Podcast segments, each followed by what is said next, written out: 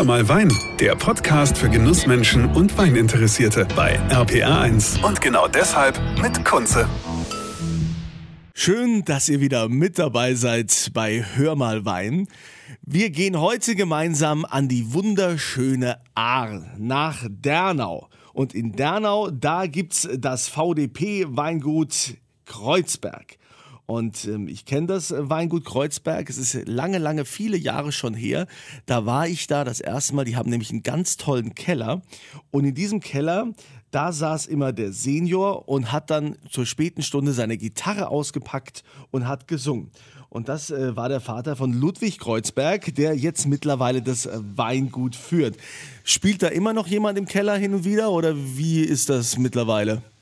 Ja, leider nein. Also die ganz große Romantik von damals äh, ähm, haben wir heute nicht mehr. Der Vater ist leider vor ein paar Jahren verstorben und er war ja auch so ein bisschen bekannt als singender Kellermeister von der A. Ähm, aber das war auch ein Typ, wenn Sie ihn selber kennengelernt haben, den man auch schlecht kopieren kann. Ähm, ich habe mich dann darauf konzentriert, äh, hochwertige Weine zu produzieren. Ähm, ich glaube, das können wir ein bisschen besser noch als der Vater das vielleicht konnte, obwohl ich ihm da nicht zu nahe treten will.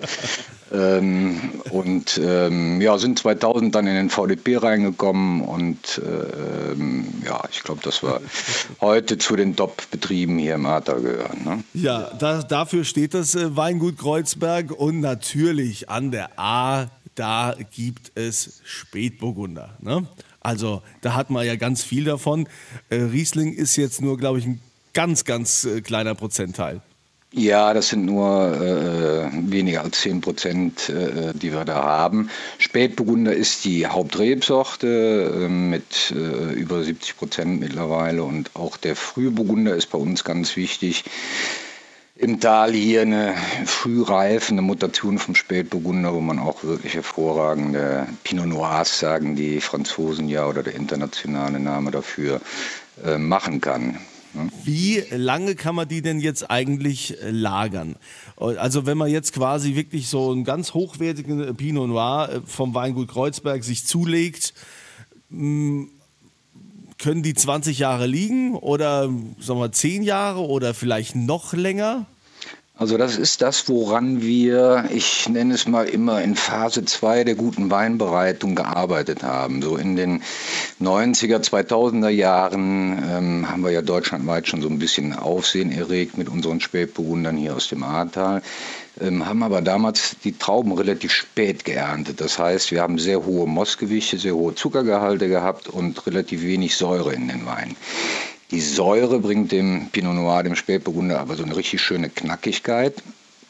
Ähm, dann ist er, wenn er ganz jung ist, noch ein bisschen ruppiger, so die ersten ein, zwei, drei Jahre, aber hinten raus viel, viel lagerfähiger. Und ähm, da wir diese Umstellung im Weingut erst 2008 vollzogen haben, kann ich es heute noch gar nicht sagen, wie lange die Weine lagerfähig sind. Aber was ich Ihnen schon sagen kann, ist, dass ein 2008er oder 2009er äh, von den Top-Weinen, die wir machen, die großen Gewächse, ähm, zwar trinkbar sind, aber noch längst nicht über den Zenit, also mit Sicherheit auch noch einige Jahre liegen können. Also um die Frage kürzer zu beantworten, ich habe lange ausgeholt, das ist meine Art. Äh, also ich denke, dass die Top-Weine im Bereich 10 bis 15 Jahre hervorragend alle zu trinken sind. Also Sie haben ja auch eine wunderschöne Schatzkammer. Ich erinnere mich da an einen Abend, da war auch so ein Bundestagsabgeordneter und der Landrat mit dabei und dieser ah, Bundestagsabgeordnete, ja, ja. der wollte immer äh, an die Schatzkammer. Jetzt gehen wir mal an die Schatzkammer. Jetzt holen wir mal hier in der Schatzkammer was. Ja. Und ähm, was sind denn so die, die ältesten Weine, die bei Ihnen in der Schatzkammer liegen?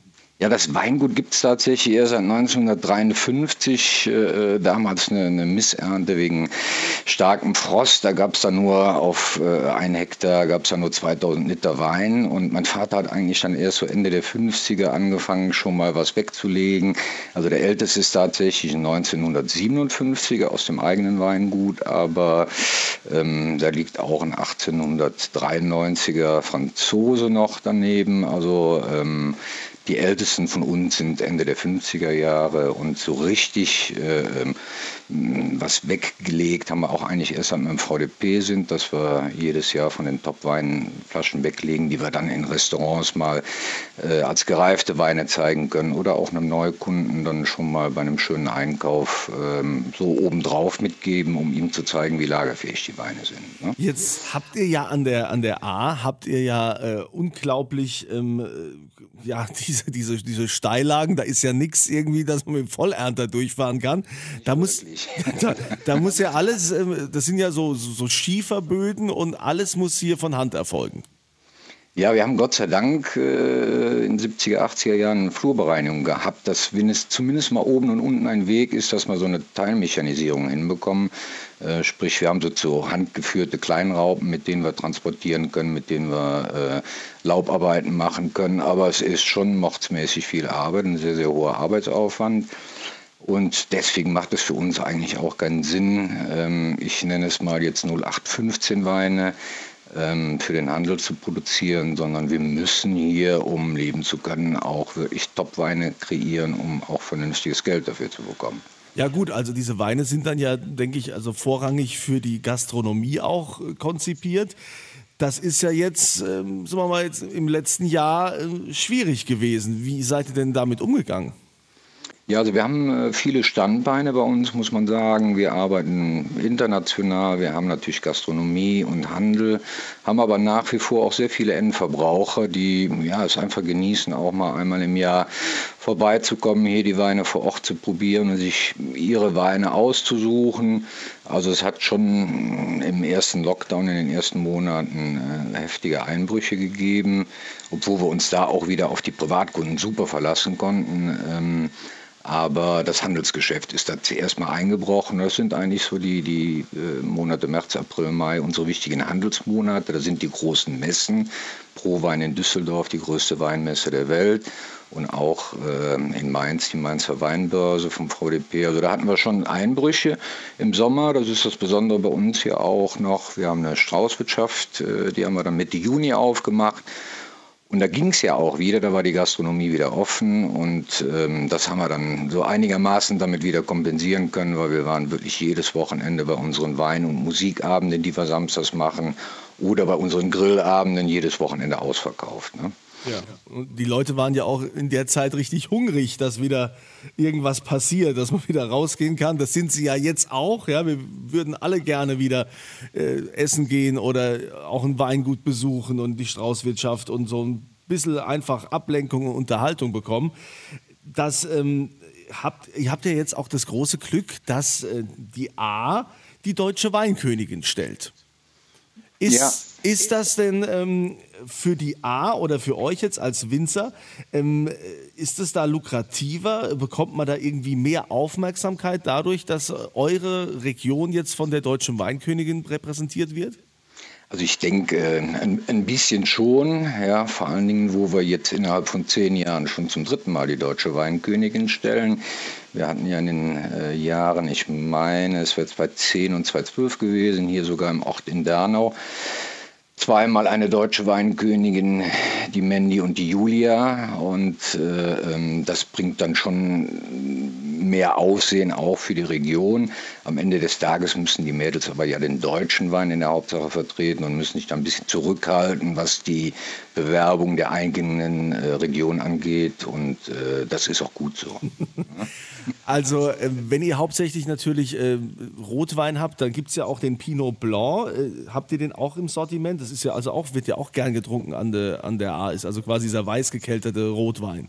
Ja, das ist nicht der Pinot Blanc, sondern der Blanc de Noir. Ich muss Sie. Ah, äh, ja, Entschuldigung, natürlich, Blanc de Noir. Ja, ja also ja. ich bin ja kein Winzer, ich bin auch kein Sommelier. Ich kann mich alles, da auch versprechen. Das ist überhaupt gut. kein Problem. Alles gut. Ich, ich, weiß, dazu. Ich, ich, weiß, ich weiß aber, dass Sie gerne Wein trinken. Also, äh, ne? Ja.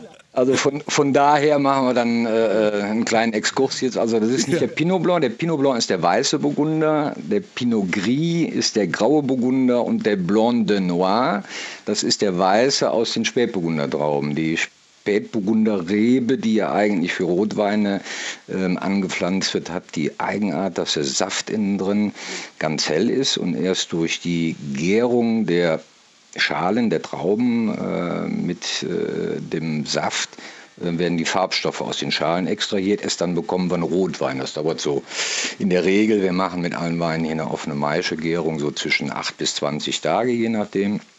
Aber wenn man am Tag der Ernte schon Saft abzieht oder die Trauben ähm, presst, bekommt man einen hellen Wein daraus. Und das ist der Blanc Noir, der dem Weißburgunder und dem Grauburgunder, ich würde mal sagen, sehr artverwandt ist. Äh, also man merkt, dass es ein Burgunder ist, aber schon eine Spezialität dann auch hier im Ahrtal geworden ist. Ne? Ja, also man hat ja tatsächlich auch den Trend, dass jetzt mehr von dem getrunken wird. Also das, das merkt man schon, dass also auch gerade die jungen Leute, ne, die gerne Weiß trinken, haben da ja eine, eine Alternative, sage ich jetzt mal.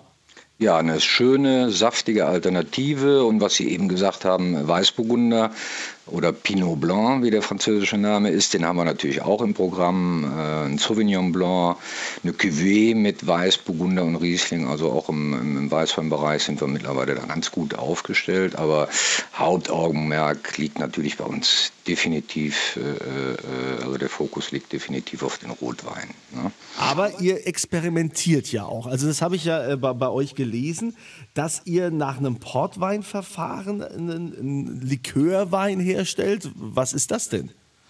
Ähm, ja, das ist ein, äh, ja genau wie Sie schon gesagt haben, nach Portweinverfahren hergestelltes deutsches Produkt. In Deutschland haben wir natürlich dann nicht so einen schönen Namen wie Portwein, sondern da heißt ein deutscher Qualitätslikörwein. Ähm, da wird im Prinzip während der Gärung des Rotweins äh, ein Weinbrand zugekippt und damit der Alkoholgehalt in Höhen ja 18 bis 19 Prozent ungefähr angehoben. Und das ist ein super spannendes Produkt, weil es im Gegensatz zu den Portweinen aus äh, Portugal auch äh, eine sehr schöne Säure und Saftigkeit hat. Äh, also ein Süßwein, Dessertwein, mit einer etwas knackigeren Art, wie man die Portweine eigentlich kennt. Und das äh, machen wir seit einigen Jahren jetzt. Und ja, sehr erfolgreich. Das wird äh, schon, schon deutlich mehr jetzt. Hm? Es wird ja auch immer mehr, dass die Betriebe auf Öko umstellen. Ne? Es gibt also immer mehr äh, ökologische Bodenbearbeitung und das ist auch interessant, was da so alles auf den Boden gekippt wird. Was macht ihr da so drauf? Ähm, ja, wir arbeiten teilweise auch mit Rindenmulch. Äh, wir haben schon Pferdemist rausgebracht. Das ist allerdings schon einige Jahre her.